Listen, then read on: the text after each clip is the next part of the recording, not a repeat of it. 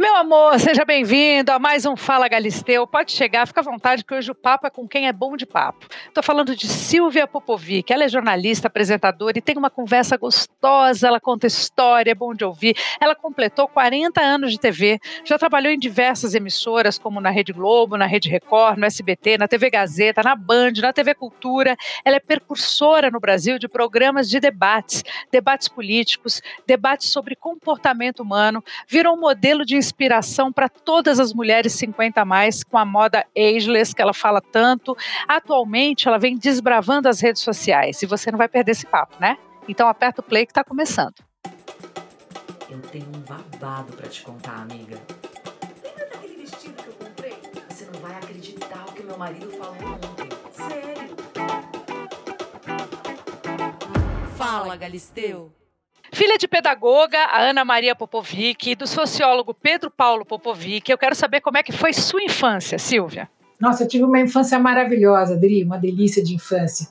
Eu, uh, primeiro que meus avós tinham uma fazenda, então uh, eu cresci no meio da bicharada, andando a cavalo, ah. tirando leite de vaca, uh, uma vida assim, uma vida, sei lá, que eu tenho uma saudade danada. E era muito gostoso. Era uma fazenda produtora de café na região de Campinas, chamava-se Fazenda Sete Quedas. E essa era uma baita fazenda, a sede só de frente tinha 100 metros, um quarteirão de frente. Tinha, era uma coisa linda a fazenda, realmente maravilhosa. E uh, então a minha infância, todo final de semana a gente ia para essa fazenda. E foi muito, foi muito assim uma, uma escola de vida para mim, porque a gente crescia com os colonos, uh, quer dizer, tinha meus amigos eram, sabe, os filhos dos caseiros, do era tudo uma coisa muito misturada e muito democrática, vamos dizer, de certa maneira, nossa nosso aprendizado, né? E isso tudo foi muito bom, eu acho que. É, fora a relação com a natureza, né, Sil? Que você está numa fazenda, essa coisa de sujar o pé de terra, de tirar leite de vaca, isso não tem preço, né? Eu pescava e andava a cavalo e andava com, né? Saía de manhã, voltava no fim do dia imunda ia tomar banho. Não, é uma delícia. Foi uma, foi uma infância maravilhosa. E foi uma infância em São Paulo também boa. Né? A gente brincava na rua, né? É, a gente tinha uma. Era, a vida era muito mais livre, de certa maneira. Andava de patins nas ruas. Eu tive uma infância na rua. Posso dizer isso, e foi muito gostoso. Tinha uma turma de amigas, eram sete amigas, todas ali Rui Tabaquara, Manuel Maria Torinho, aqui no Paquembu, todo mundo junto. Depois de fazer a lição de casa, pumba, pé na rua. E era uma delícia, né? Tudo isso foi muito gostoso. Eu sinto um cheiro, às vezes, no fim de tarde, que eu me lembro da minha infância, cheiro, assim, de planta, sabe? Uma coisa muito gostosa, assim, muito... Você tem um, um lugar que você foge também, né? Que é o seu refúgio, que é no interior também, não é? A verdade, Adri, não é no interior, é aqui no Clube de Campo São Paulo. É pertinho, na verdade, é Interlagos, é aqui do lado. Gente, é que a gente vê as fotos, eu imagino que você está longe, porque é tão distante, aquele, aqueles, aquele verde, aquilo tudo que eu vejo nas fotos, nunca ia imaginar que é aqui do lado. Imagina que perto de São Paulo, quer dizer, na verdade, fica 40 minutos, da, 45 minutos da nossa casa, existe um lugar como o Clube de Campo, é na beira da represa de Guarapiranga, tem uma reserva de Mata Atlântica enorme lá, é um clube que já existe há 80 anos e ele é todo assim muito especial. Você tem cinco esportes diferentes. Você pode jogar golfe, você pode andar a cavalo, você pode jogar tênis com quadras de saibro. É um lugar maravilhoso que eu fiquei sócia para criar minha filha. Né? Como eu tive essa infância justamente na fazenda, eu queria que ela tivesse também uma relação com natureza, com bichos, com, com essa soltura, assim como eu tive, porque eu achei que isso me ajudou muito a ser quem eu sou. Eu achei que foi definitivo assim na minha vida essa essa infância tão livre, né? Não, eu... e deu certo, porque vira e mexe eu vejo você escapar com a Ana para lá. Ah, a gente vai todo final de semana, se bem que hoje em dia não leva ela mais para lugar nenhum, ela só vai se quer, né, Dri? é verdade, é verdade, mas isso é uma, uma, construção também de uma relação que vocês criaram, muito próxima que eu tenho com a minha mãe, por exemplo, de amizade, que é muito legal. Então, assim, você acaba participando um pouco desse momento da vida adulta dela, que ela já saiu da adolescência, já é um mulherão, aliás, ficou uma gata, eu, fico, eu acompanho ela nas redes sociais é, e vejo de perto, e, mas acima de tudo, eu acho que tem uma relação de vocês duas que permanece ali de amizade muito legal, muito importante, né? Que bacana ah, isso, senhor. Sou uma mãe tardia, né? Você acompanhou a, minha vida né, depois de uma certa fase. Eu fui mãe aos 45 anos, foi uma gravidez muito desejada, eu queria muito ser mãe. E eu consegui, felizmente, é, aos 44 do segundo tempo, como eu gosto de brincar, foi assim, no finzinho, né? Eu tinha 44 anos, engravidei dela, ela nasceu quando eu tinha 45. Então, para mim foi muito fácil sair do centro do palco da minha vida e colocar ela nesse momento que ela precisava da minha atenção, do meu carinho. Então foi, foi muito tranquilo uh, assim, aprender esse papel da maternidade e criar esse vínculo importante com ela, né, de, de dar espaço ao mesmo tempo trocar. Tanto que depois de um tempo eu falei, gente, eu preciso voltar a trabalhar, senão a Ana não vai saber quem eu sou de verdade. Ela vai achar que a mãe dela está disponível para ela a vida toda. E, e, depois, quando ela tinha uns quatro anos, eu voltei a trabalhar, né, fazer televisão.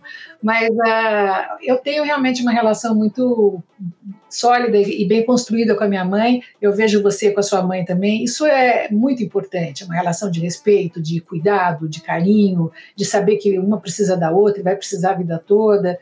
Eu sempre lembro isso a ela. Às vezes ela ela, por exemplo, agora ela está em Sorocaba, ela entrou na faculdade de medicina, ela está no primeiro ano de medicina. E... Passos do pai.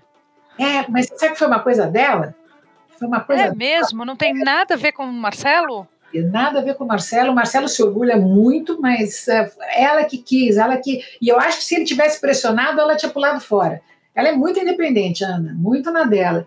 E ela fala, ela tá adorando morar fora. Eu montei um apartamento para ela lá. E essa quarentena serviu muito. Eu montei uma casa, nós resolvemos uh, aproveitar esse momento para justamente construir a vida dela lá, porque ela vai ficar no mínimo seis anos em Sorocaba. Então eu estou vivendo aquele negócio de síndrome do ninho vazio, Adriane. Você não sabe o que é eu imagino, eu vou te falar, eu já fico pensando, claro que é muito cedo para eu falar isso. O Vitório tem 10 anos, mas o Vitório é bem independente, ele é louco para dar no pé. E aí, de vez em quando, eu vejo essa casa aqui, como eu estou agora, por exemplo, eu estou trabalhando, ele não está em casa, e aí eu fico imaginando essa sensação que você está tendo, só que por um tempo prolongado. É uma coisa esquisita, a casa parece que que está faltando alguém, fica uma coisa silenciosa e arrumada e estranha, né? A gente realmente não está habituado com isso. Acontece que a gente se treina tanto, né, para para abrir espaço para os filhos e para ao mesmo tempo, né, é, você se reorganiza mentalmente quando você tem um filho dentro de casa, se ele precisa de você. Quando esse filho bate asas, é uma sensação um pouco estranha, porque de repente você tem que rever quais são os seus, os seus, as suas questões, os seus sonhos mesmo. Voltar a resgatar o que é interessante para você, o que, que é bom para o seu casamento, para sua vida dois. Então, é uma chamada, vamos dizer, ao seu propósito de vida, que muitas vezes acontece sem você estar tá pronta para isso.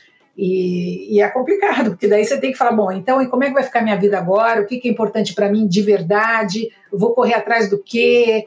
O que, que é tão importante quanto. Porque não adianta você querer ficar cuidando do filho à distância e enchendo o saco dele, quer dizer, ele está vivendo a vida dele, você tem que deixar voar ao mesmo tempo. Não quer dizer que a relação vai se cortar, mas você tem que. Né, você tem que abrir esse espaço para ele voar também, né? É duro, viu? Não pensa que é fácil, não é bem complicado. E eu tô nessa agora, de né, eu e o Marcelo, bom, o que, que a gente vai querer? como é que vai ser a nossa vida agora, o que, que a gente faz. Ainda mais esse, nessa pandemia, né? Você fica com a vida, já está limitada, ainda perde um filho assim de, do lado, é, não é fácil, não. Deus me livre, eu vou te falar, eu imagino, porque assim, eu fico pensando nesse exercício, eu tenho um amigo, aliás, nós temos esse amigo em comum, que é o Emílio Surita. A gente, ele fala para mim assim, Adriane, ele é uma figura, né? Fala, Adriane, filho é pegadinha de Deus. Aí eu por quê, Emílio? Fala, é uma pegadinha de Deus com você. Porque você vai, organiza sua vida, e tem seu filho, realiza seus sonhos, os sonhos do seu filho, abre mão de um monte de coisa, e cola nele, e fica com aquela relação super deliciosa, de repente ele te dá um pé na bunda, a casa cai. Aí ele vai tocar a vida dele. Quando você se percebe de novo, você está sozinho, como antes, sem o filho, com uma preocupação que é o filho que está longe. Ele falou: é uma pegadinha de Deus esse negócio. Eu acho curioso quando ele fala, mas no final das contas, o tal do ser mãe é padecer no paraíso tem um pouco a ver com isso eu acho, porque quando é criança. e... é filho do, mãe de um filho só, como você é, e eu também sou. Mas pense, se a gente tivesse dois, Seriam dois a sair de casa. Mas Se a gente tivesse três, iam ser três para sair de casa. Pelo menos vai, um outro fica, sabe? Você vai acostumando com a ideia. Quando um único vai embora, é um soco no estômago. Você fala, opa, você realmente é pegadinha de Deus para valer. Mas também, nada que, que Por exemplo, eu estou tentando substituir isso com outros prazeres, com outros interesses, com, outros, uh, com outras coisas, e estou conseguindo. Nada que a gente não consiga, Adri. Não, olha, acho que as mulheres uh, têm que ter essa capacidade de, de resiliência e de se reinventar. Na hora que a gente leva uma, uma, uma, pancada dessa, vamos lá, vamos ver como é que vai ser agora. Até bom porque te acorda também de uma coisa assim, muito estável, né?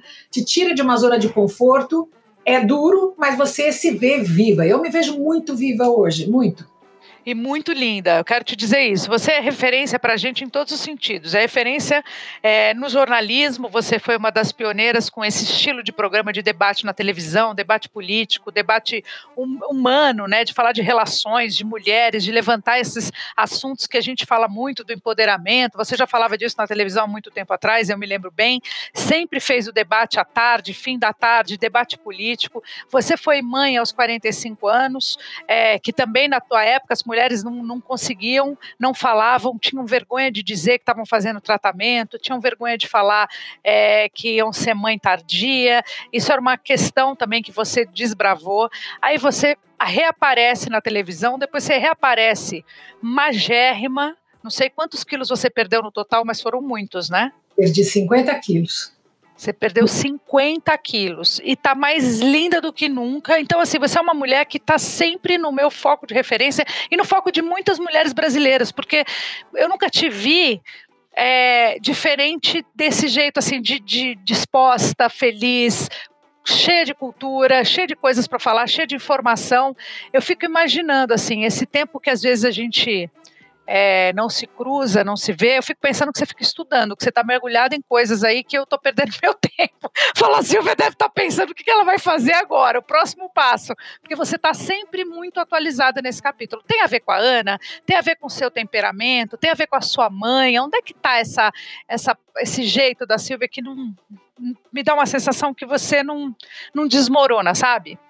Primeiro, na verdade, que eu não desmorono, eu dou umas desmoronadas, mas eu tenho uma capacidade de fênix, de reagir rápido, porque eu não, não sou assim. Meu, meu perfil psicológico não é o de ficar no chão, é o de reagir, é de reação.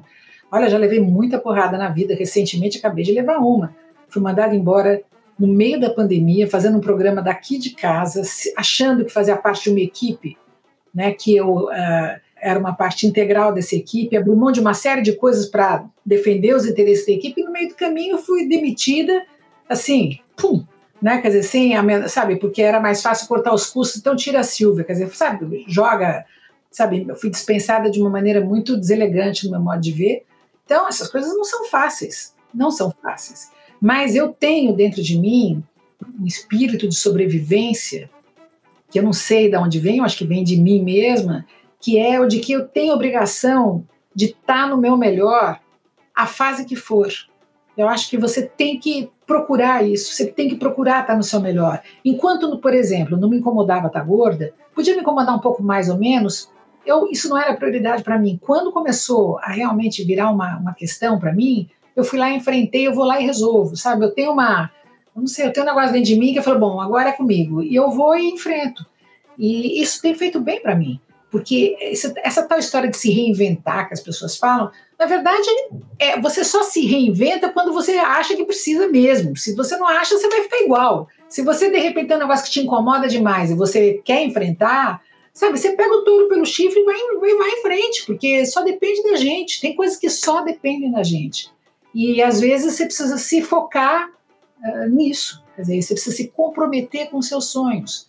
O que eu acho é que muitas pessoas, às vezes, elas não têm essa força de se comprometer com o que elas querem, porque muitas vezes elas nem sabem o que elas querem. Isso, para mim, é a coisa mais talvez a descoberta mais importante que eu tive assim recentemente é de que Porque eu... não é fácil saber o que a gente quer. Às vezes é mais fácil saber o que a gente não quer primeiro para depois descobrir o que a gente quer. E sabe por quê que não é fácil a gente saber o que a gente quer? Porque a gente não tem essa prática dessa consulta. Você primeiro sabe o que o seu marido quer, o que o seu filho quer, o que é importante para sua família, os valores do seu grupo, das suas amigas, mas você não para para ver de verdade o que, que é um negócio que vai te fazer muito bem e por que que vai te fazer bem. Na hora que você encontra isso, não tem para ninguém.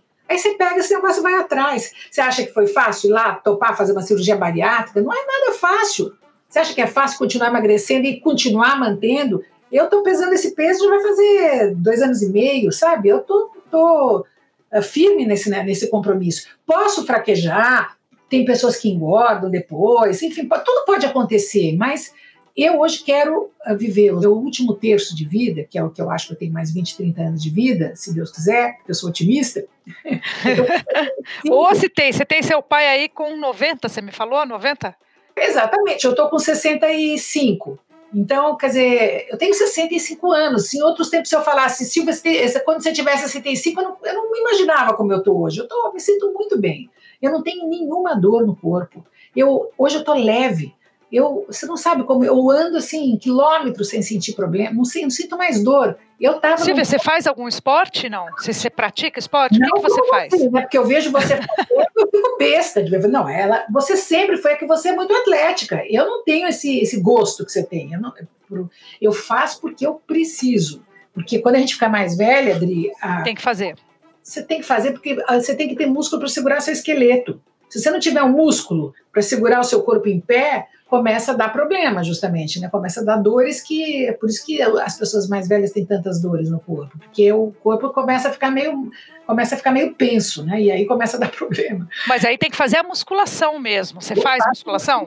musculação? Eu faço musculação. Chatíssimo, mas tem que fazer.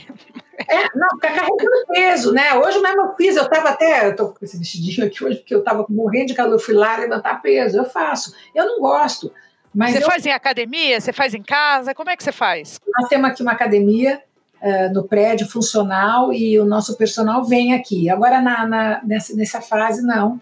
Ele não está vindo, então, mas como a gente sabe o que fazer, a gente está fazendo. Mas Entendi. eu, eu cuido, eu hoje, assim, para mim, ter saúde é fundamental, porque eu podia ter engordado, eu podia ter sobrevivido nesses anos muito e envelhecer como uma matrona. Eu uso essa expressão porque é isso. Você vai ficando gorda, velha, pesada, a saúde vai não aguenta, não aguenta desaforo nessa fase da vida. Quando você é mais jovem, ainda vai lá, mas quando você está mais velha, não, você vai ver, quando você chegar lá, você não, eu já percebo. Eu tenho, eu tenho 47 anos, eu sou jovem, não me sinto velha, mas eu, eu já percebo diferença enorme, uma diferença gritante. Até fazendo o meu esporte eu sinto diferença. A gente tem uma tendência, o meu nutricionista, minha nutricionista fala: se você não fizer nada de diferente, nada, tudo igual como você sempre fez, você vai ganhar 5 quilos. Porque vai ganhar porque a natureza feminina nesse capítulo não colabora, os seus hormônios, né, o seu metabolismo, então tem que mexer. Para a mulherada é muito mais cruel, porque a gente tem essa história da menopausa, até da perimenopausa. Antes de entrar na menopausa, já começa a ter alguns sintomas da menopausa que você nem identifica como sendo da menopausa.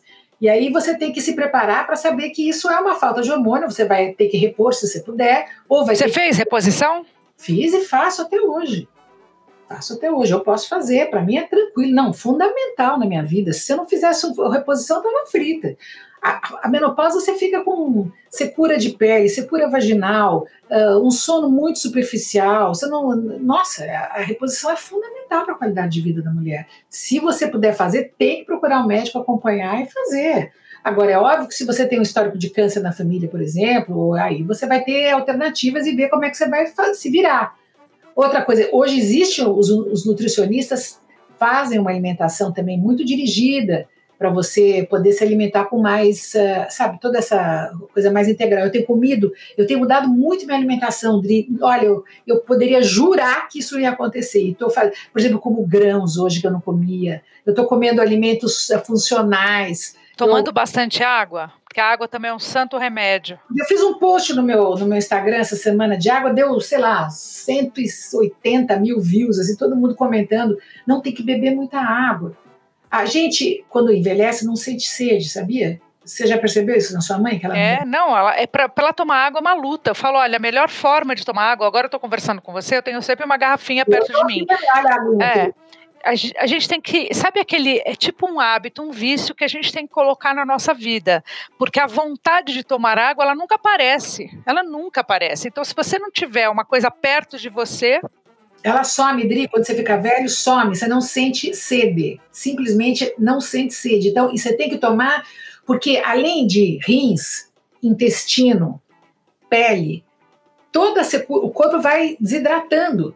E aí a pele vai ficando mais fina, faz parte do envelhecimento isso. Se você não se hidratar, ferrou. Simplesmente não tem outra palavra. Então você tem que se hidratar. Tem todas essas coisas chatas. Agora, Nós estamos falando de coisas como se fosse assim um é o seguinte, tem que fazer, tem que fazer, faz e acabou. É, tem umas coisas assim que não tem muito o que ficar discutindo, sabe? Faz. Não, eu sei, mas é legal falar, porque assim, a, a, reposição hormonal, tem a turma, tem uma turma de mulheres que podem, outras que não podem, e tem aquelas que são contra, que é a turma do mimimi, que aí acha que a gente tem que envelhecer naturalmente, que imagina fazer a reposição hormonal. Escuta, a, a mulher, a mulher não foi planejada para viver 90 anos, o ser humano está vivendo muito mais tempo tempo, portanto, ele precisa ter ajuda do organismo também para sobreviver com qualidade. Não adianta você viver 90 anos sem qualidade de vida, sem saúde sem toda seca, quer dizer, não dá, é, não tem condição. Não, e é legal se olhar no espelho e se gostar, né? A gente ter essa questão da vaidade, da vaidade de um jeito bacana, ela, ela, ela que seja muito bem-vinda na nossa vida.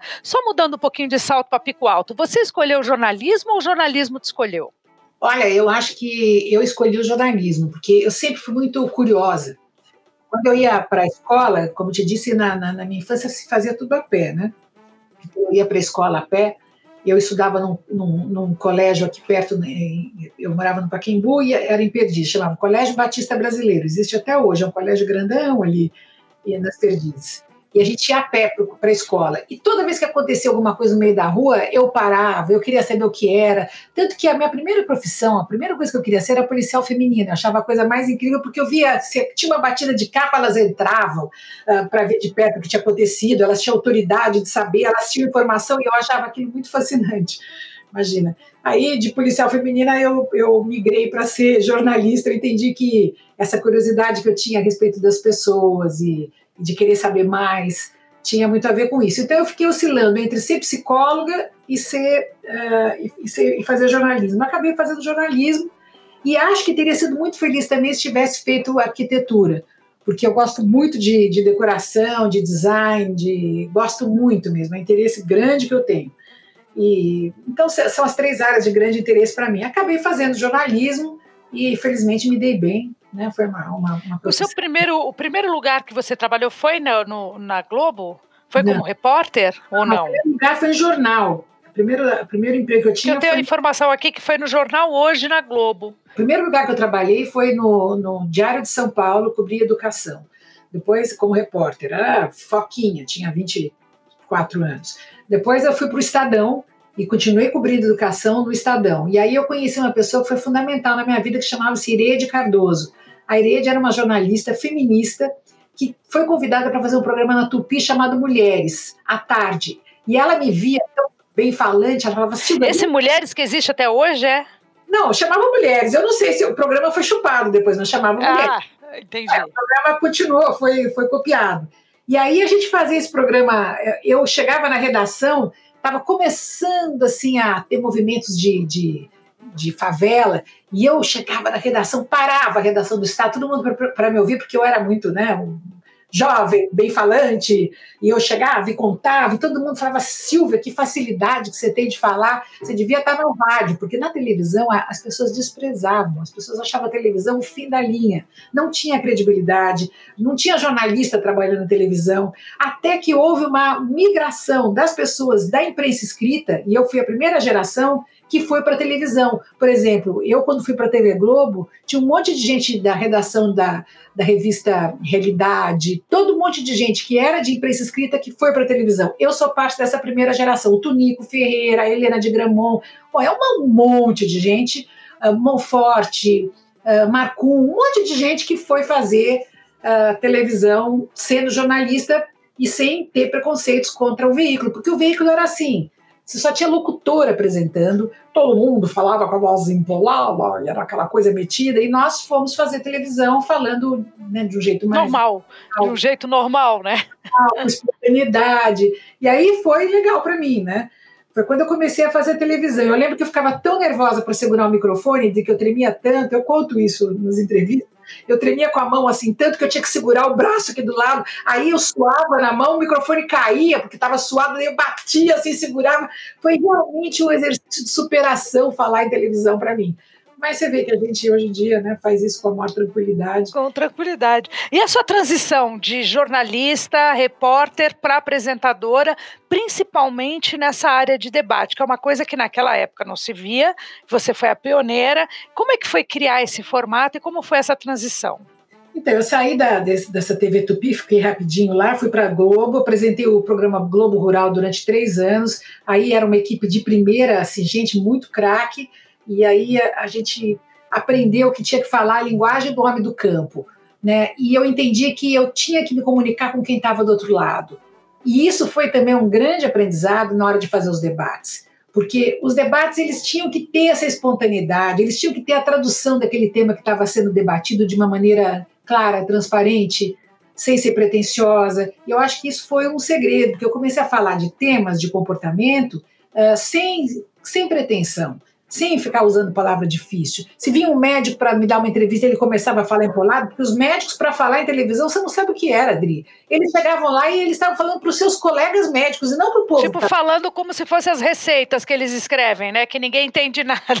Ninguém entendia nada. Falavam, não, não, não, não, não, vamos traduzir isso aí. Então, eu fiquei muito conhecida porque eu não deixava ninguém falar difícil eu ajudava a traduzir aquele conteúdo, não tinha preconceito com relação aos temas. Eu fui a primeira pessoa a falar, por exemplo, de homossexualidade, de privacidade, de temas assim muito delicados que não se comentava na televisão, porque primeiro era um tabu, eram assuntos que você não, nem falava. Quanto mais falar na televisão, que era um espaço assim que não era bem visto no começo, como eu te disse, né? Então nós conseguimos abrir uma, uma série de, de barreiras dentro desse, dessa, dessa área. Eu tenho um grande orgulho de ter feito isso e acho que foi um serviço importante para o brasileiro. Né? Eu me lembro que você reunia nomes incríveis, né? Assim, né? Claro que não era o teu programa você teve programa diário, você teve programa semanal, mas num diário, por exemplo, é improvável que a gente consiga grandes nomes todos os dias. Mas você conseguia grandes nomes pelo menos duas vezes por semana. Você tinha uma forma de trazer e equilibrar essas pessoas, e hoje em dia eu não sei se seria possível. Você acha que seria possível reunir grandes nomes hoje para fazer um debate? Eu acho que hoje a televisão já não tá, não é mais a única tela, né, para o pessoal uh, precisar divulgar coisas ou se promover. Então a gente usava temas muito populares com especialistas muito bons e não tinha barraco. Então, uh, e, e quem apresentava era eu, eles sabiam que não ia usar, vamos dizer, da fragilidade daquele momento para explorar as pessoas ou para fazer a audiência subir. Nunca fiz isso. E então as pessoas sabiam com que elas estavam lidando e, e me respeitavam também, e eu as respeitava. Hoje eu acho que existem outros canais para as pessoas falarem coisas uh, importantes, né? Quer dizer, você não tem mais o programa de televisão. Eu sempre digo que eu fui muito mal copiada. Muita gente que fez depois esse formato e não respeitou esses limites éticos, vamos dizer, né? De respeitar a pessoa que está falando, ou de explorar, sabe, a fragilidade alheia. Então aí a coisa começou a ficar meio barraco, né? Muita gente. Tanto que eu parei de fazer e me desinteressei também durante muito tempo. Agora eu acho até que seria um bom momento para retomar isso. Talvez até em podcast, entendeu? Eu acho até que é, eu estou muito encantada, eu tenho acompanhado alguns programas de podcast, a Rádio Novelo, tem um monte de gente fazendo coisa muito legal em podcast. É muito legal. Eu tenho feito, por enquanto, uns bate-papos e eu também tenho projetos para trazer. Lembra aquele projeto de mulheres, mulheres interessantes falando sobre vários assuntos? Isso é um projeto para virar podcast.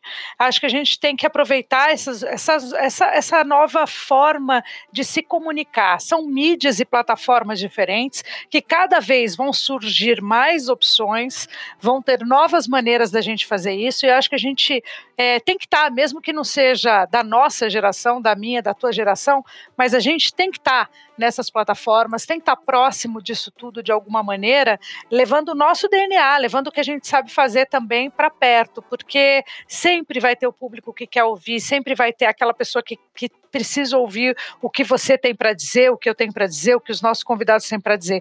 Muito legal você fazer um podcast. Eu sou super, eu super te apoio. Se você quiser fazer um podcast, já pode começar a falar com a minha turma aí que eles estão ouvindo a gente. Eles são ótimos disso, viu? Eu conversei com eles um pouquinho antes da gente, da gente começar aqui. Eu estou muito curiosa e é legal que o podcast, de repente, você põe no earphone e você viaja. Você pode estar tá limpando a casa, você pode estar tá dormindo de manhã, o marido está dormindo do lado, você enfia o earphone e você fica ouvindo. E, e é, muito, é muito. Eu tenho esse, essas reportagens de podcast que eu tenho ouvido estão muito legais. Eu estou adorando essa história. A, a, Praia dos Ossos, por exemplo, eu assisti. Agora, outro dia, eu vi o da vida do Bolsonaro.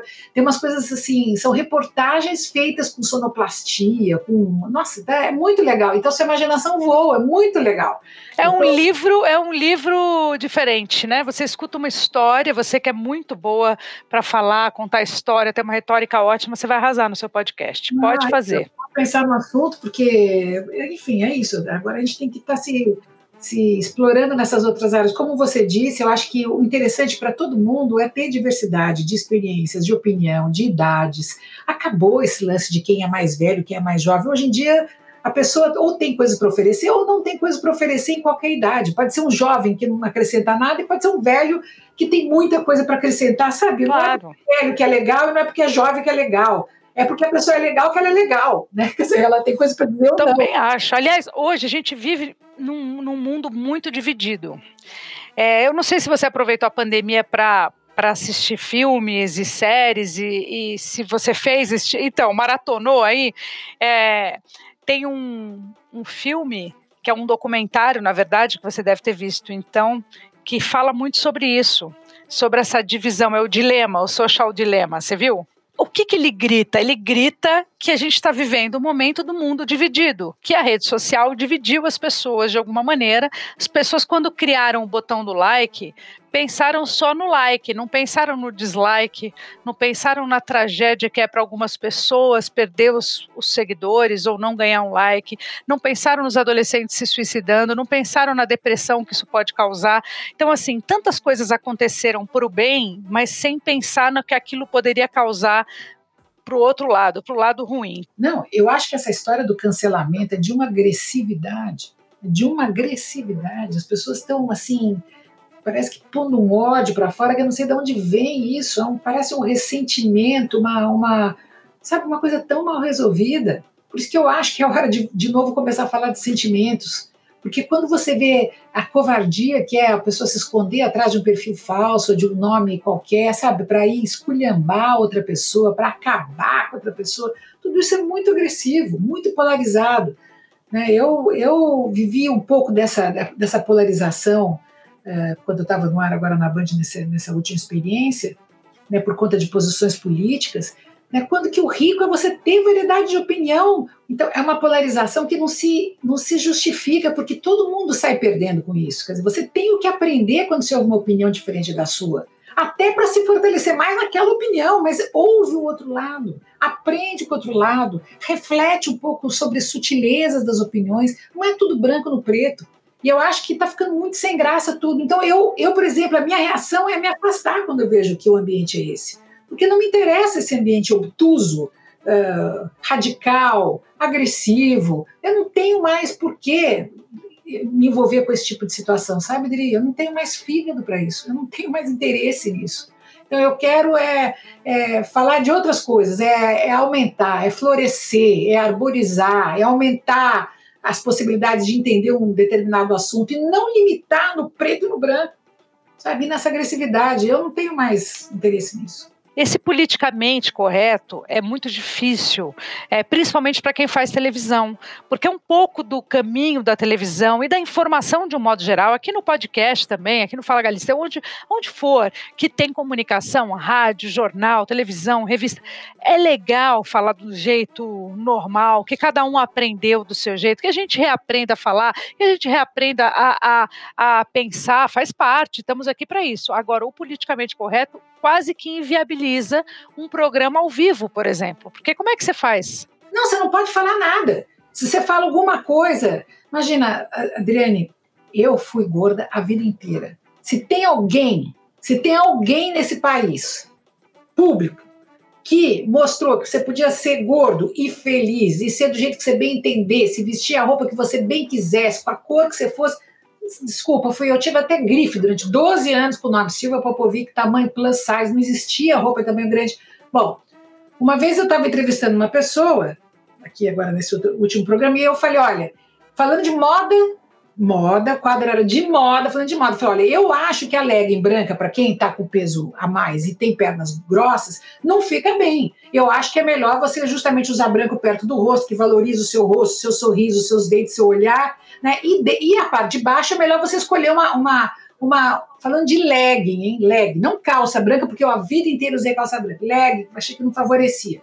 A palavra que eu, é, que eu usei foi essa, não favorecer. Você não pode imaginar o que teve de mimimi de gente dizendo, porque eu uso o que eu quiser, porque não sei o que, mas uma. Então você não pode dizer, você não pode mais ter opinião. Se você fala alguma coisa, parece que você está indo contra todas as pessoas que estão acima do peso, não é nada disso. Então ninguém mais fala nada, fica todo mundo no muro e é uma sem graceira total. É, você tem toda a razão. E fica sem graça mesmo. Porque quando, eu pelo menos, quando aprendi a fazer televisão, o legal era se posicionar.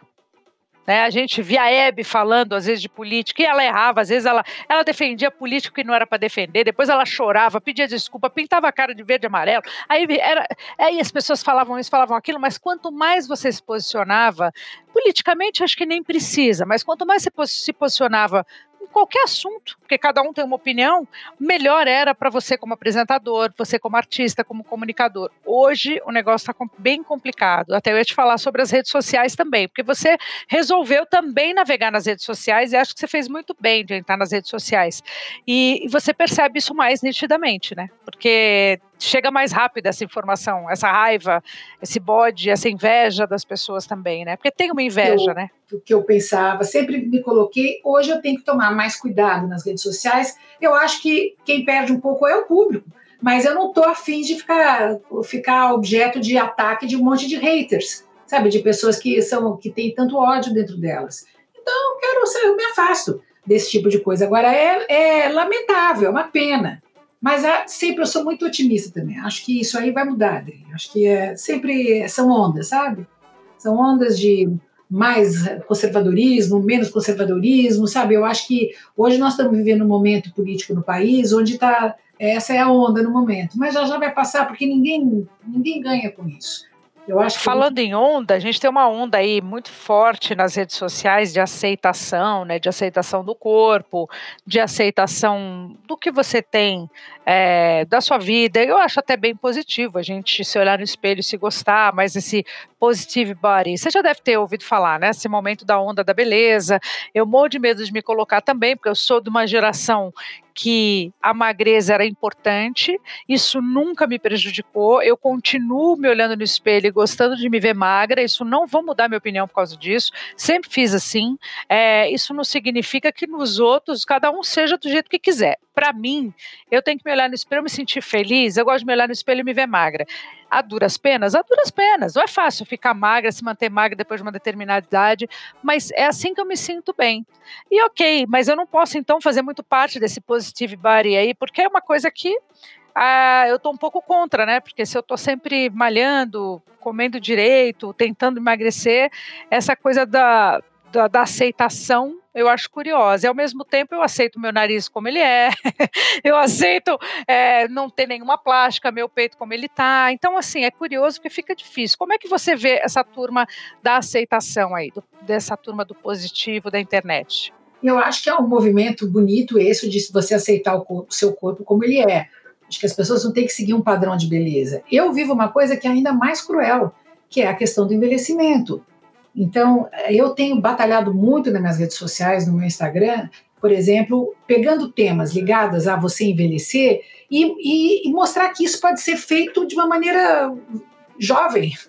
Por exemplo, eu tenho falado muito de moda ageless. O que é ageless? A moda sem idade. Por que, que eu posso assistir a mesma série que a minha filha que tem 20 anos? Gostar, ela gosta dos Beatles, que são música da minha juventude. Eu gosto, é, eu posso. Por que, eu não posso usar o jeans que ela usa? Uh, se ela vê a mesma série que eu vejo, se a gente ouve hoje as, as distâncias se aproximaram. Então, por que, que a maneira de me vestir tem que ser como se fosse uma velhinha de, de 50 anos atrás, usando roupa cinza, sem cor, sem decote, sem alcinha, sem braço de fora? Quer dizer, tudo isso é muito, é muito repressor para a pessoa que está envelhecendo. Quando você envelhece, quer usar, você usa a roupa que você acha que você fica bonita. Você usa a roupa que te favorece. Eu, por exemplo, não uso coisas que não me favorecem. Eu tem coisas que eu sei que são boas para mim, coisas que não são. Agora, eu quero escolher num espectro gigante o que da maneira como um jovem, por exemplo, gosta de usar jeans justo. Eu acho que eu fico bonita, eu fico bem. Eu gosto de fazer high-low. Eu uso uma calça, por exemplo, de lantejola e uma camisa branca por cima simples. Sabe, eu gosto dessa mistura, eu gosto de ousar. Eu estou curtindo muito agora o fato de eu ter emagrecido. Estou cabendo num monte de roupas que eu não cabia em outras situações que não ficava bem. Então, nossa, está sendo muito mais fácil, inclusive, de fazer isso. Mas esse é um limite que nós temos que quebrar. A mulher mais velha, né? É, ela é mais velha na idade, mas ela não tem que ser uma, uma velha né, na, na aparência dela, sabe? Eu me sinto, por exemplo, muito bem, eu me sinto um momento ótimo. Eu acho que você está na sua melhor fase. Eu te falei isso quando a gente fez uma live no começo da pandemia. É, e repito aqui no nosso podcast, você está na fase mais bonita, mais feliz, te vejo feliz, te vejo com a pele muito boa, te vejo gata. Eu gosto dos looks que você tem feito, gosto do estilo de vida que você leva. Eu acho isso legal de falar, porque as pessoas falam pouco também, elogiam um pouco. A gente tem que saber que é legal ser elogiado, que é legal. E olha, eu vou me arriscar a falar uma coisa aqui que tem a ver com essa coisa da aceitação doa quem doer. Mas eu penso assim: cuidado, meninas, vocês estão ouvindo, eu e a Silvia aqui, a Silvia com 64 anos, eu com 47 anos. Cuidado com essa história do, da aceitação. Ah, não, vou aceitar minhas celulites como elas são, eu vou aceitar minha bunda do jeito que ela é, acho tudo lindo, tá tudo bem. Se você estiver se sentindo bem. Agora, aceitar, por quê?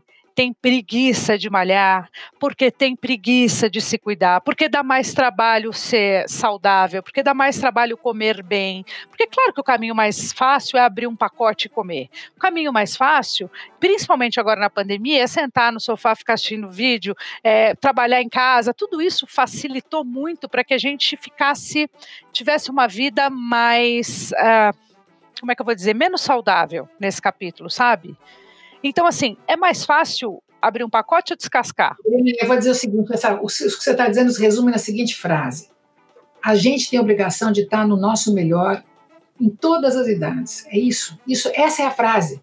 Eu não sei se caiu a ficha para você que está nos ouvindo agora, mas você tem que estar no seu melhor. Como é que é o seu melhor? É o seu melhor para você, você que estabelece isso. Agora, você sabe o que é estar no seu melhor, vai atrás disso. Porque aí você vai ter uma vida plena a qualquer época. Com 90 anos você pode estar tendo uma vida plena. Com 64 também, com 55, com 30. Agora, tem pessoas que não expandem esse limite até onde for e, e entrega para Deus, vive de qualquer jeito. Isso é ruim.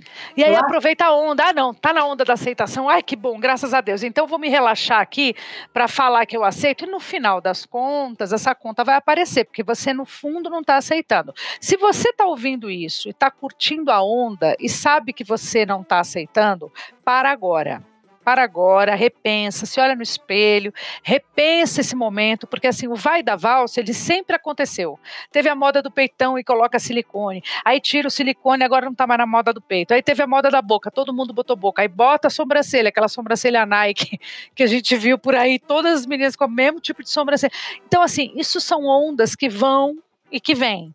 E a mesma coisa, essa, esse papo da aceitação é lindo. Eu sempre falei da, de autoestima, acho que a gente tem que se gostar, a gente tem que estar do lado da gente. Ninguém pode pôr a gente para baixo. Aliás, eu conversando com uma mulher entendedora desse assunto como ninguém, Silvia, ela falou assim: que nós mulheres a gente precisa aprender a, a confiar mais no nosso taco, que é uma coisa que você, por exemplo, faz muito bem, Silvia. E porque ela falou: olha, eu estou aqui num cargo super importante, ou numa empresa onde as mulheres são a maioria, porém não a maioria nos cargos importantes. Nós somos maioria dentro da empresa, mas nos cargos importantes ainda somos minoria. E aí o que acontece? Eu queria dar um, um, um estímulo para uma profissional muito, porque eu estava de olho nela, muito capacitada, muito bacana, cheguei para ela falei olha eu quero te propor uma coisa. E fiz uma proposta para ela profissional que ela teria que é, seria um upgrade na carreira um upgrade de salário mas ela teria que morar fora uns três quatro meses para melhorar o inglês e teria que fazer algumas coisas que iriam mexer um pouco com a vida dela pessoal. Ela me respondeu a seguinte frase chefa eu ainda não estou pronta às vezes esse ainda não estou pronta para nós mulheres é tão perigoso. Porque o que aconteceu? A chefe não tinha tempo de esperar. Qual foi a segunda opção que ela tinha? Uma pessoa muito pior do que essa mulher e era um homem. E a chefa sabia que este homem que ela estava fazendo a proposta era infinitamente inferior à mulher. Mas ela não tinha muita opção, ela chegou para o homem e fez a proposta. Sabe o que, que o homem falou? Mas é agora. Eu tenho tempo de, é, pelo menos, fazer um telefonema. Era apoiando ele, né? E essa nossa amiga lá provavelmente não tinha uma, uma, uma em casa um apoio também para poder bancar essa história dela, né? Por isso que eu estou dizendo, nós mulheres, a gente precisa entender que não tem ninguém melhor do que o espelho, do que a gente mesmo, para estar tá do nosso lado, para gostar dos nossos defeitos, para gostar das nossas qualidades, para entender quem somos e o que queremos. De fato, a gente começou esse podcast, a Silvia falando do quanto é difícil saber o que a gente quer. E a gente está quase no finalzinho dele falando de novo da importância de saber o que você quer. Se você descobriu o que você quer, é muito difícil descobrir o que você quer e o que você busca para você. Na hora que você descobrir o que você quer, você tem que se comprometer com isso mais do que qualquer coisa na sua vida. Tem uma hora que você tem que ocupar o centro do palco da sua vida. Sabe? Você tem que tirar as outras pessoas e tem uma hora que é você com você. E nesse momento, sabe, não tira o holofote de cima de você. É a hora que você vai se comprometer com o seu sonho, com o que você precisa para dar uma ufa, dar uma subida, uma melhorada, uma, sabe, uma progredida. Depois você pode sair do palco de novo, põe o marido, põe o filho, põe os netos, sei lá. Sabe, aí você vê o que você pode. Mas a gente fica andando de lado a vida toda, fugindo dos próprios sonhos, não enfrentando as, os seus sinceros desejos, é chato, porque daqui a pouco, tchau, a gente foi embora. Sabe, a gente não sabe nunca quando vai morrer. Você vê, eu perdi minha mãe com 55 anos de vida, eu tenho isso muito assim. Isso, por exemplo, é talvez a resposta para aquela pergunta que você me fez no começo da nossa conversa aqui. Né? Por que, que você reage tanto? Porque eu sei que eu posso não estar viva amanhã, eu posso morrer amanhã num acidente de automóvel, como morreu minha mãe, ou de uma doença, ou de uma, alguma coisa que te leve assim no meio dessa vida maravilhosa, sabe? Te, te, te roube a vida, né? Então a gente tem que estar atento para, já que nós temos ela, vamos viver na melhor maneira que a gente puder, a qualquer fase. Essa é a grande sabedoria.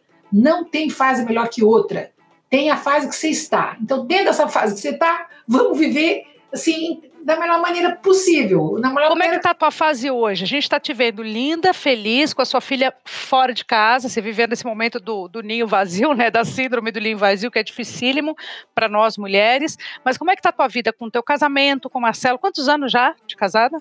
25. É, 25 anos de casado. É uma construção, é uma coisa que vai mudando. O casamento ele vai espelhando o momento que se vive. Nós estamos, né, os dois estamos vivendo um quadro diferente hoje. Então, eu estou sem trabalhar na televisão, estou tendo que trabalhar num mercado novo para mim, que são essas, essas mídias sociais. Uh, eu estou vendo como é que eu comercializo mais as minhas mídias sociais, tenho tido até algum sucesso, tenho conseguido fazer uh, alguns comerciais interessantes, afeitos a mim. Eu estou querendo focar nesse público 50 a mais, porque eu acho que é um público que eu tenho uma afinidade grande, embora no meu Instagram eu tenho 40, a partir de 40 anos é a maioria do público, que é gente que cresceu me ouvindo, sabe? São, eram adolescentes, eram meninas provavelmente da sua idade, quando elas eram, sabe, gente mais jovem até, que, que cresceu ouvindo, me ouvindo com a mãe, com a avó. Eu ouço isso de monte. Então, é o pessoal que sabe que eu sou legal e quer me acompanhar hoje. Então, mas esse, é, essa questão de como envelhecer, da longevidade, de, de viver bem a qualquer época, de moda ageless, tudo isso me interessa muito, muito, porque é a minha questão hoje. Então, como é que eu vou fazer minha vida legal hoje e nove? Como é que eu posso abrir caminhos hoje, como eu já abri outros caminhos em outras épocas? Então, estou lendo sobre isso, interessada nisso e vendo como é que eu posso fazer a diferença para as mulheres da minha geração também, como eu, que estão se reinventando. Você vê, eu estou nessa. Eu não sei se eu estou no meu melhor, mas eu estou buscando estar. Não está fácil, porque a Ana saiu, porque é, eu tenho que fazer um. Eu quero. Os meus sonhos não são iguais aos do Marcelo. Então nós temos que afinar os sonhos. Ele imagina uma velhice de um jeito, eu imagino de outra. Me Sabe conta como é que você imagina a sua velhice, me conta como é que ele vai, imagina a dele. Ele, tem um negócio que ele sabe mais do que eu. Ele ama fazer viagem de navio, cruzeiros pequenos, assim, de no máximo 200, 300 pessoas pelo mundo. Ele adora, adora. Eu enjoo. Eu, eu passo mal. Então tem que tomar remédio para não enjoar. Depois eu acho que é, é pouco para mim chegar numa cidade e ter que ir embora no mesmo dia, sabe? Porque o navio para um dia no porto, depois já vai embora. Tem coisas maravilhosas, que são navios que, assim, é top, são maravilhosos, não é? Você não posso reclamar. A cabine é linda, a comida é, é de relé chateau, é tudo sensacional. Você não precisa fazer mala, você não precisa ficar carregando mala, e você passeia por vários lugares. Agora, então, eu tenho que abrir mão de alguns projetos de viagem para satisfazer os dele. Ele Mas também... aí ele abre também e ele também satisfaz você. E aí vocês vão se encontrando no meio do caminho, não? Só que o que acontece muitas vezes, Dri, é que é mais legal, às vezes, você fazer coisas sozinha, por exemplo. E você tem que conquistar esse espaço dentro do casamento. Falar, olha, essa viagem eu quero fazer sozinha, por exemplo. Ou eu, por exemplo, um sonho que eu tenho, eu gostaria de, por ano, viver três meses fora, cada ano num país diferente, ou, ou num lugar diferente. Eu gostaria, por exemplo, essa viagem que você fez para Portugal, para trabalhar 50 dias, mesmo ela maravilhoso, mesmo que você estivesse trabalhando, eu falei, puxa, que projeto delicioso, conhecer outro mundo, outros colegas, trabalhar, se ver profissionalmente num outro ambiente, pô, delícia isso, isso cresce, isso é legal. Então, eu, por exemplo, gostaria de trabalhar fora, gostaria de morar fora, gostaria de ter uma casa, assim, um outro. Eu tenho uns sonhos, assim, umas coisas que eu não sei se vão se realizar ou não, mas Olha, você pode casar comigo, porque eu tenho sonhos bem parecidos com os seus. Eu também tenho essas vontades. Eu tenho vontade de ficar três meses por aí. Eu tenho essas vontades aí. O Alexandre também não combina comigo nessa hora desses sonhos, não. Ele tá para ele tá bom assim. A vida que a gente tem tá muito boa, obrigada. E ele não tem grandes movimentos. Eu já sou bem movimentada. Eu já gosto desses movimentos. E eu, por exemplo, como você, a gente mora num apartamento grande. Eu já acho que já tinha que enxugar. Eu já queria ir para um apartamento pequeno, sabe, menor, mais esperto, menorzinho, para ser fácil, precisa de menos gente para poder estar tá aqui hoje, amanhã lá. Agora, eu moro numa casa grande, sabe, que tem, sabe, um, monte de gente, sabe, é uma coisa. Eu, eu, eu, eu sou assim, jogo a pedra lá na frente e vou correndo pegar ela. Eu gosto, eu gostaria de enxugar, de viver mais enxuta hoje, com menos coisa o menos. Você consegue, por exemplo, diminuir seu armário, diminuir sua quantidade de sapatos, de bolsa? Estou tentando fazer isso, olha, sinceramente. Eu estou diminuindo muito, muito, porque como justamente trocou meu guarda-roupa, e eu tenho muita coisa boa de roupa de plus size, muita. Então eu, eu doei muitas, vendi algumas, tenho ainda umas muito boas para vender, coisas lindas, assim, coisas que são caras. Eu só comprava fora do Brasil, porque como eu tinha programa diário, eu tinha que me vestir com muita quantidade de roupa, e aqui no Brasil tinha muito pouca coisa. Então eu ia pelo menos três, quatro vezes por ano para os Estados Unidos para comprar guarda-roupa. Né? Agora que eu vejo como é fácil, qualquer roupa entre mim, entendeu? Qualquer coisa que a figurina está atrás, pum, pum, cabe. Você não sabe o que é isso, Dri. É, é, realmente essa frase que, sabe, eu não escolhi a roupa, a roupa que me escolhia, o que cabia, cabia. Era assim aqui. Você não tinha nenhum estilo, né? O estilo era a roupa que você tinha ali para usar e ponto. Eu tinha porque eu gastava uma grana não, fora. Porque você tinha essa condição de gastar, mas é isso que eu estou querendo te dizer. Se você trabalha com figurino, quer dizer, se você tem um profissional para te vestir, já é mais difícil, porque ele tem que buscar o que ele tem aqui na mão, né? Aqui no Brasil. Agora é mais fácil. Naquela, na tua época não tinha, não. Não tinha nada, mas não tinha mesmo. Só tinha roupa de gorda, botijão de gás, uma roupona larga, assim, que parecia que você estava, sabe, é muito feio. Agora, hoje em dia eu estou muito, eu estou tirando, por exemplo, eu acabei de fazer isso, eh, eu tenho a Lena, uma funcionária minha aqui, que ela é assim, bem desapegada e ela me faz experimentar tudo o tempo todo. Vai para costureira ou tchau, tchau, tchau, tchau, tchau, um monte, estou me desfazendo de um monte de coisas. Doei muitas, vou, agora já tenho mais um monte para doar. Agora, como são coisas boas, tem que ser, tem que, não sei, até você pode me dar uma dica, mas eu queria um brechó bom para doar roupa plus size, sabe? Algum brechó bom de plus size, que valorize esse tipo de roupa, porque elas custam muito mais caro. Né? Se eu fosse você, eu abriria uma lojinha sua mesmo na, nas redes sociais. Depois eu vou te dar o caminho. Tem muitos, muitas formas de você fazer isso, mas é através do seu próprio nome. Você mesmo faz é, no, na rede social. Então é simples. Eu fiz a primeira leva que eu fiz de, de limpeza do meu guarda-roupa, eu tirei 1.500 peças para você ter uma ideia. Dessas 1.500 peças, eu doei algumas, doei muitas, porque a gente dá muita coisa. No meu dia a dia eu já dou muita coisa, dou para quem está próximo, para gente que trabalha comigo e tudo mais. Mas tem uma hora que você está falando de acervo. Acervo você não tem como dar, porque essa pessoa não tem onde usar. Ela não vai usar uma roupa de pena com um negócio, entendeu? São coisas muito específicas. Então, aí eu resolvi então abrir uma lojinha virtual e eu vendi das 1.500 peças, 800 peças. Muito bom. Aonde que é? Muito bom, muito bom. Depois eu vou te passar todo o caminho das pedras para você fazer. É, e eu vou fazer de novo agora. Estou fazendo de novo uma mexida no, no, nas minhas coisas. Vou tirar mais peças, porque o meu objetivo também é enxugar as minhas coisas. Eu não quero enxugar os meus sonhos, mas eu quero enxugar o que me dá trabalho de dia a dia, sabe? Nessa pandemia que a gente via, quer dizer, que tanta, pra que tanto sapato, tanta roupa, tanta coisa. Ainda mais você, que, olha, você postou umas fotos essa semana que passou, você estava tão espetacular, era um negócio assim, então, pô, você é atriz. Sabe, você põe uma roupa, você fica outra coisa. Não precisa ter tudo no armário. Ao contrário, é até limitante. É legal que venha surpresas. Eu vi você numa imagem e falei, pô, mas que incrível que ela tá. Eu fiz um comentário até. É um negócio tão transformador da minha visão que eu tenho de você, que tem a ver com uma roupa diferente também, sabe? Você é tem... legal, sabe? Brincar com isso, né? Assim, eu tenho o Tid que me ajuda, meu produtor. Experimentar com outras roupas, de repente se vê de um jeito diferente, né? Isso e se você está é tão... isso não te traz essa sensação. Você é mais é. mesmo. É, não. é legal brincar com moda. Você que está ouvindo a gente também, tem uma coisa que a gente está descobrindo agora, que as gringas já descobriram há bastante tempo, que são as perucas. Olha, eu fiz um ensaio agora com cabelos diferentes. Juliana Paz fez também, com cabelos diferentes.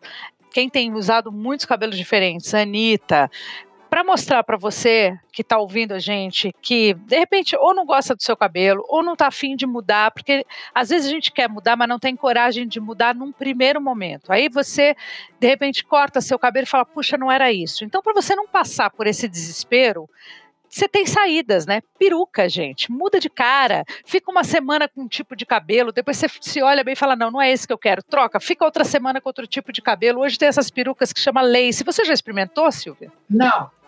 É demais. Como eu tenho muito cabelo, eu sempre tive, é, dos últimos anos, esse cabelo que é bonito tudo, mas que já me enjoou também. Eu bem que gostaria de me ver diferente. Então, você deveria experimentar essa, fazer, fazer um teste desse, pegar um, durante um mês, você pega quatro perucas diferentes, fica uma semana com cada cara. Aí você, a lace, você não diz que é peruca.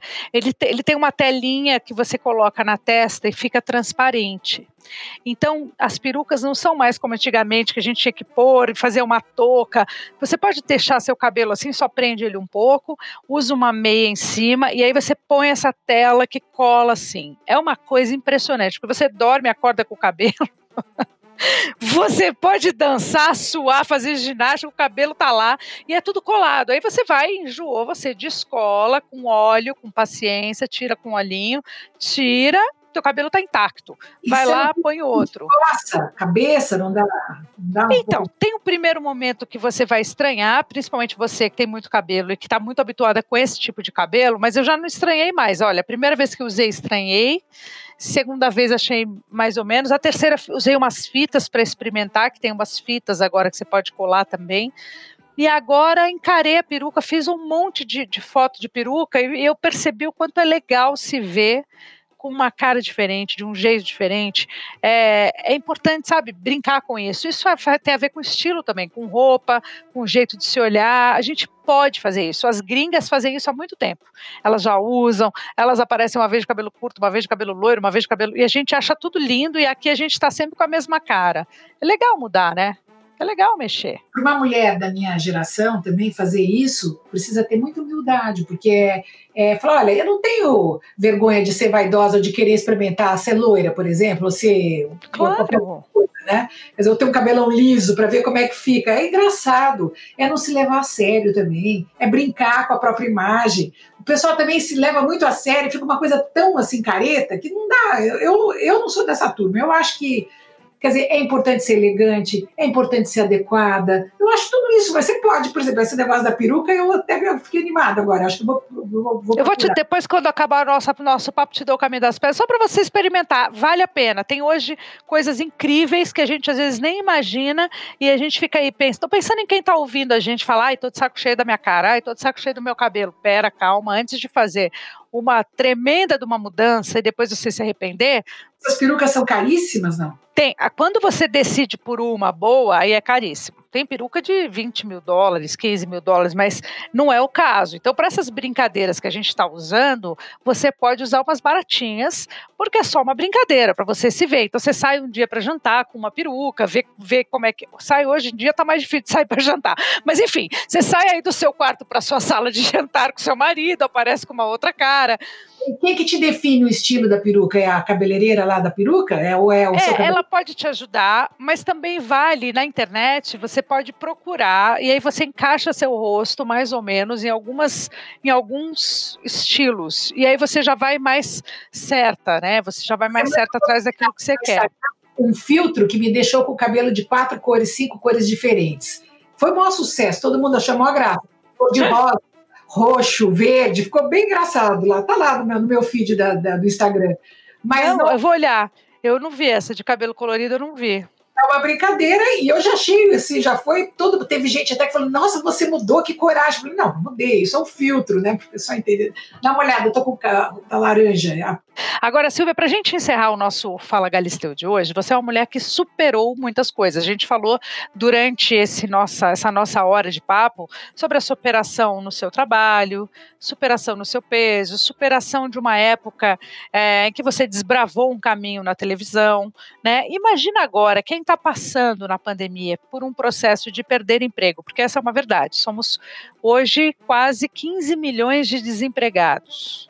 Eu imagino que uma luz no fim do túnel vai aparecer, mas também imagino que essa luz ainda está fraquinha, sabe? Eu não sei se ela vai aparecer imediatamente. Economicamente falando, nosso país está capenga. Já estava capenga antes da pandemia, mas estava havendo um pouco mais de, de esperança seria a palavra certa, sabe? A gente estava um pouco mais esperançoso. Aí o mundo ficou de joelho com o coronavírus. Acho que, independentemente da, de uma questão política, não importa quem, quem estivesse com a caneta na mão, iria estar passando pelo que a gente está passando. Um pouquinho mais aqui, um pouquinho menos ali, mas a gente estaria passando por esse processo economicamente falando. Então, são 15 milhões praticamente de desempregados no Brasil, muita gente perdendo seu emprego de um jeito esdrúxulo, assim, é, pelo telefone, comunicado pela internet, sendo comunicado, enfim eu queria que você falasse um pouco com essas pessoas que acham que, bom, agora a casa caiu, eu tenho, sei lá, 50 anos, perdi meu emprego, não vou conseguir me recolocar no mercado. Dri, como eu te disse, eu vivi isso na pele. E acho que eu tenho uma situação muito privilegiada porque eu tenho uma reserva uh, de dinheiro para poder uh, não me desesperar. Diferentemente da grande maioria das pessoas que, infelizmente, não conseguem fazer uma reserva ao longo da vida, nem todo mundo consegue. Agora, o meu conselho é ver uh, neste momento aonde tem uma janela. E eu acho que a janela hoje está no mundo digital. Então, se você quer se, e precisa se, se sustentar através do seu trabalho, tenta ver alternativas dentro desse mundo digital, de serviço através do computador, da internet. Quer dizer, você tem que ver um, uma, um caminho por aí, porque a gente não sabe quanto tempo vai durar a pandemia. Um. Dois, a gente não sabe quanto tempo uh, você vai aguentar, por exemplo, para experimentar um sonho seu. Tem muita, eu sempre brinco daquele sonho assim, a tal da adolescência, da maturidade. Olha, você já está com 50 a mais, vai fazer aquilo que você sempre quis fazer na vida e não teve oportunidade. Mas infelizmente nós estamos vivendo uma situação muito atípica com a pandemia. Então não é que, ah, então vou abrir uma, uma pensão ou vou abrir um hotelzinho na praia. Eu vou pegar e vou viajar o mundo, vou ficar um ano viajando. Como, gente? Não dá, acabou de fechar. Hoje, por exemplo, tem a notícia aí de que né, tá, Paris está fechando uh, os bares todos, Portugal voltou a ficar em situação de risco, de, sabe? Então, não, então eu acho que o caminho está em se reinventar profissionalmente usando a internet, através de, dos aplicativos. Esse é um caminho. Então, tenta pensar, pelo menos focar. Conheço pessoas que estão ganhando muito bem, que estão indo muito bem. A outra área que está indo bem é pesquisa clínica, por exemplo, é esse mundo de saúde. Uh, isso tudo continua funcionando. Então, tenta ver o que está florescendo. Olha para o lado e, sem desespero, ver o que está indo bem e o que, que não está indo bem. É, eu acho que é o palpite que eu tenho é esse, até que as coisas se normalizem e você possa voltar a fazer aquilo que você gosta de fazer, sabe fazer melhor. Né? Mas uh, eu vejo desde gente dando aulas de, de línguas uh, pela internet, ensinando. Comida, né? Vai fazer comida, comida, ninguém parou de comer, né? De bordado. Uh, nossa, tem um monte de coisas que você pode fazer, oferecer para as pessoas e as pessoas pagam 50 reais aqui, outros 100 ali, sabe? Você vai se reinventando através desse canal. Aqui nós estamos conversando, você está ouvindo pelo, né, pelo podcast, que é uma novidade, mas pela internet, pelo computador, você pode mostrar coisas. Nossa, eu acho que tem, o caminho é esse enquanto tiver a pandemia, pelo menos. Tá certo. Olha, Silvia, foi um prazer enorme falar com você. Muito obrigada. Eu amo te reencontrar, ainda que seja assim à distância, mas é bom te ver. Estou aqui, acabando aqui a nossa, a nossa conversa, eu vou te passar no WhatsApp o, a lojinha, as perucas, depois você me conta, tá? Não, você passa porque eu vou, eu vou com certeza seguir esses passos, porque para mim eu fico assim um pouquinho acanhada, eu fico, não, como é que eu vou vender minhas coisas? Só que fico sempre com, essa, com esse dilema, mas eu acho que é como você disse, é é, na verdade, é uma quantidade de roupas uh, grandes de trabalho. Para mim, isso aí é roupa de trabalho, né? E, e pode servir para trabalho de outras pessoas também, né? E por um Exatamente. Preço e por um preço camarada. Nunca vai ser a mesma coisa que a gente pagou, mas pelo menos a gente tem dinheiro para repor aquilo que a gente precisa, ou enfim, para gastar com outras coisas. Eu queria agradecer dos seus ouvintes todos, obrigada. Queria agradecer também o seu espaço aqui, sempre é tão gostoso de rever e dizer que a minha ah, sempre falei isso para todo mundo, a minha admiração por você também só se renova toda vez que eu vejo a sua capacidade também de se reinventar, de persistir, a sua resiliência. É fogo, né? Nós somos uma, uma turma de mulheres que não. A gente não para e não vai parar. Nós não, não vamos parar. Que no porão. Exatamente. Ai, Sil, olha, um beijão para você, muito obrigada, viu? Mua. E agora, para coroar e fechar com chave de ouro, uma super dica para você, mulher guerreira, que assim como eu, se reinventa a cada dia e que durante a pandemia não deixa a bola cair, não, e mostra que não foge da luta. A dica é Calcitran MDK. O Calcitran, você já sabe, é um suplemento alimentar que ajuda você a manter seus ossos fortes e saudáveis em todas as fases da vida. Com o uso diário de Calcitran, você terá um auxílio na reposição de cálcio, reduzindo assim as dores causadas pelo desgaste ósseo, repondo até 50% das necessidades de cálcio no organismo e ajudando você a prevenir a perda de massa óssea. A vida sempre pode ficar mais completa e com Calcitra MDK isso é possível, pois ele tem uma combinação perfeita de cálcio, vitamina D3, K2 e magnésio, que auxiliam no processo de absorção do cálcio pelos ossos. Calcitran, o cálcio completo como você. Fala, Galisteu! めっちゃいい香り。